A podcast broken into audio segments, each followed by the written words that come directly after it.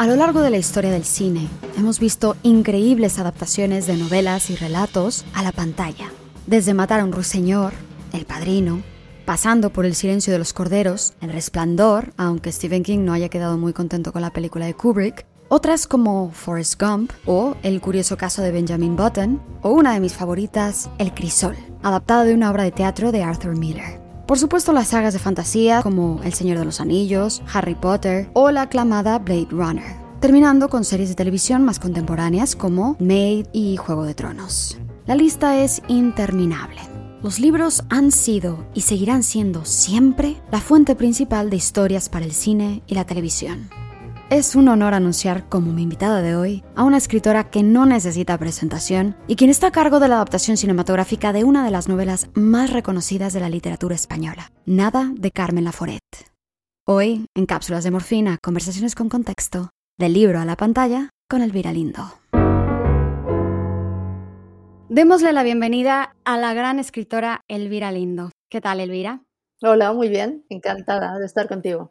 Encantada de tenerte por aquí. Cuéntanos, ¿cuál fue la primera imagen que se te vino a la cabeza al estar leyendo Nada de Carmen Laforet que te haya hecho pensar, esto tiene que ser una película? Bueno, yo lo había, la había leído como mucha gente en mi época de instituto, porque es un libro que es casi de prescripción obligatoria, o era, no sé si ahora, ¿no? Pero antes en literatura en los institutos solían recomendarla o mandarla, ¿no?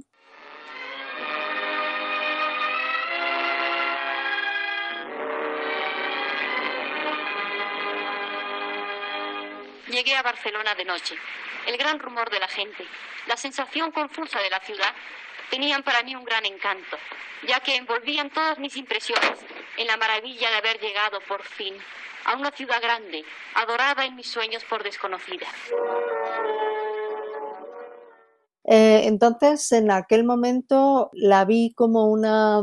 sentí mucha identificación, porque al fin y al cabo es la historia de una chica muy joven que cumple cuando empieza la novela 18 años, que llega a una ciudad desconocida y es un poco ese tipo de novela de crecimiento o de iniciación a la vida de una persona que deja de ser adolescente para empezar su vida adulta, ¿no? Hay en nada algo del mundo, el mundo es una cosa y yo soy otra, esa especie de ajenidad adolescente, ¿no? Luego, cuando la he leído, ya hice una valoración de los episodios, una biblia de los personajes, bueno, todo lo que se hace previo a la escritura de un guion, ¿no? Entonces, con esas lecturas posteriores, claro, un guionista no lee igual que un escritor de novelas, ¿no? El guionista está forzado a mm, estar observando la estructura sobre la que está construida esa historia, ¿no? Entonces, pues me di cuenta de que efectivamente estaba escrito por una persona muy joven, que era su primera novela, y que entonces había cosas en la novela que no habían sido advertidas antes al lector, de repente aparecían. Entonces, eso en un guion puede ser un poco raro, ¿no? Tú tienes que ir, digamos, sembrando lo que va a venir después para que tenga una cierta coherencia. Entonces ya fue con una mirada mucho más profesional, por así decirlo. Me pareció una novela muy osada. Eh, la acción de nada se sitúa inmediatamente después de la guerra.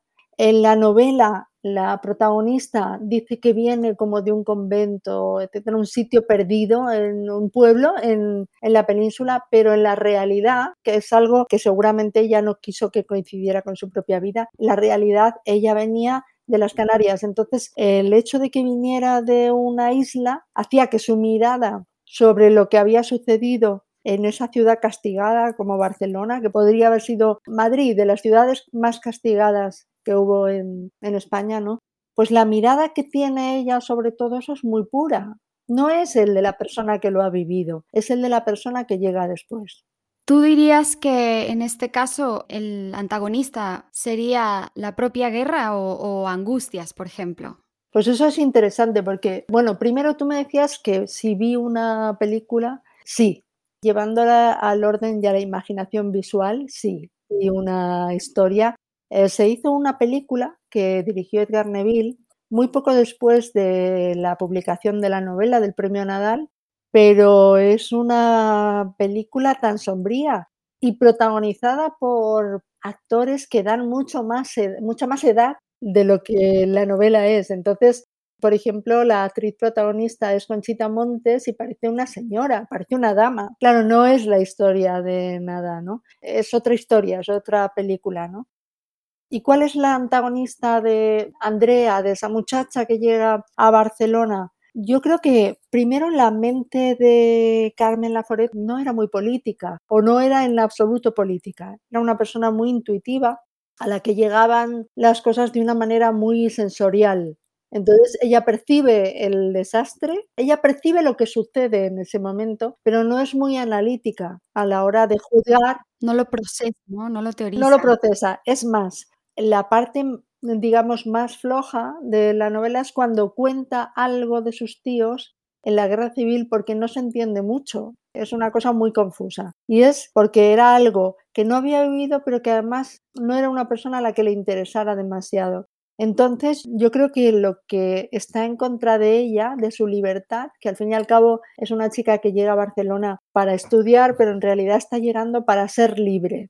Todo lo que va en contra de su libertad forma parte de, un personaje monstruoso, antagonista, dentro del que están, como tú decías, la tía, la sombra de la guerra, la sombra de la religión. El hambre, ¿no? Del hambre, de la autoridad, sobre todo para una chica tan joven, ¿no? Entonces, todo eso forma parte de un todo, ¿no? En la novela. Estás escuchando Cápsulas de Morfina. No te olvides de darnos a seguir en cualquiera de las plataformas de podcast donde nos estés escuchando y en nuestras redes sociales. En Instagram estamos como arroba cápsulas de morfina podcast, en Facebook como arroba cápsulas de morfina y en Twitter como arroba morfina cinema. Gracias por escucharnos, queridos capsuleros. Continuamos. Cuando estás construyendo un diálogo, encuentras que te fluyen con más facilidad porque conoces al personaje muy bien o recuerdas alguna vez en la que por algo, alguna razón no te surgieran las palabras que, diría este personaje. Digamos que para mí lo más fácil es el diálogo. Puedo imaginarme, yo le otorgo un carácter al personaje y a partir de ahí me lo imagino hablando. Y entonces para mí lo más difícil es la estructura. Si fuera por dialogar, yo haría películas de diálogos larguísimos. que hay algo en contra de los diálogos en, en, el cine actual, como si en realidad no fueran cinematográficos y yo no estoy de acuerdo. Hay películas de diálogo sobre todo, ¿no? A mí me encanta escribir diálogos y disfruto mucho con ello. En el caso de algo que tú hayas escrito, pues es tu propia creación. En el caso de una novela que tienes que adaptar, estás al servicio de esa novela, pero sí que tienes que imaginar a los personajes hablando. En el caso concreto de Nada, los personajes hablan a veces de una forma muy poco natural.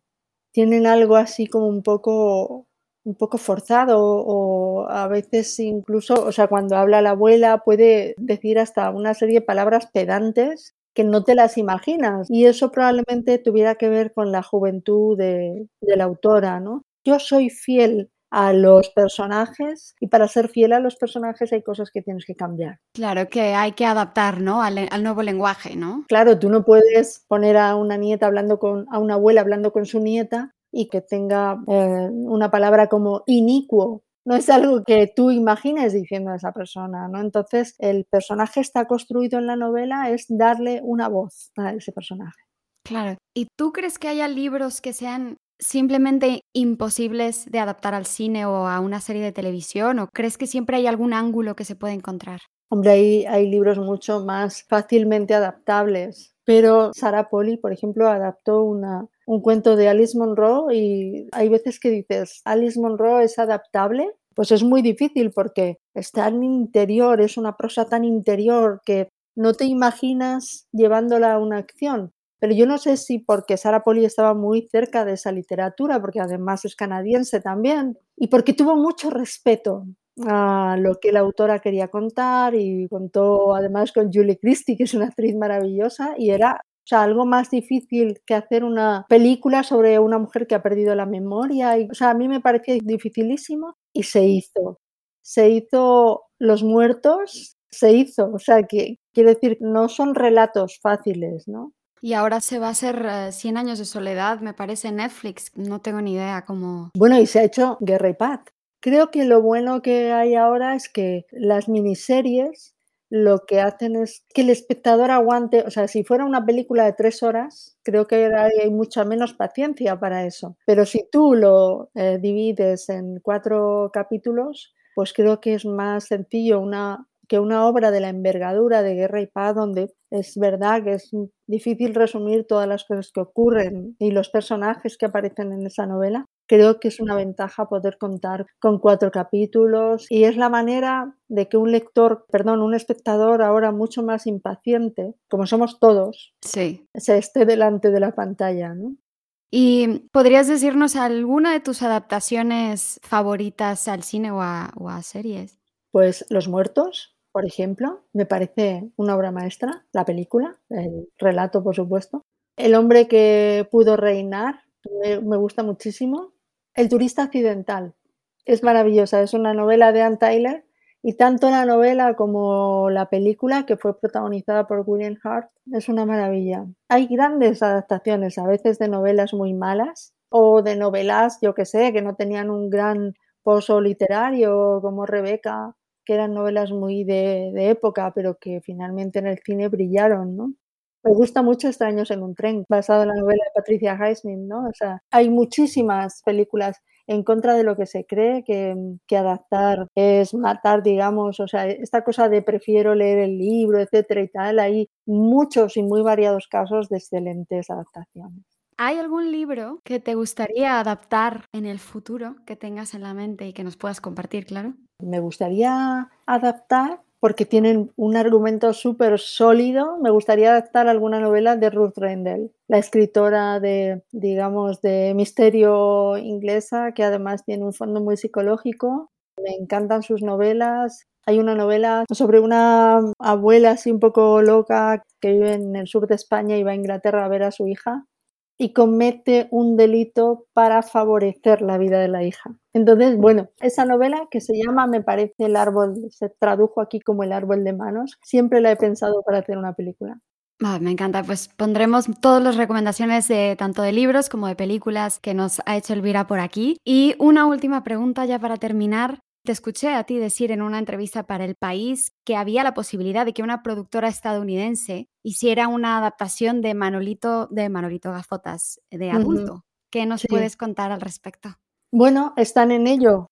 Están en ello. No es que vayan a hacer un personaje americano, porque el personaje estaría, su universo sería el universo español, su barrio, etcétera. El personaje tal y como es en los libros, ¿no? Pero sí, es una productora americana, Exile, que está con el proyecto. No es sencillo porque creo que es como un reto para buscar un director que quiera enfrentarse a la adaptación de un personaje muy popular y además un personaje cuyo habla popular es muy importante, que la gente conoce mucho, que no es fácil, pero bueno, ellos están sobre el asunto.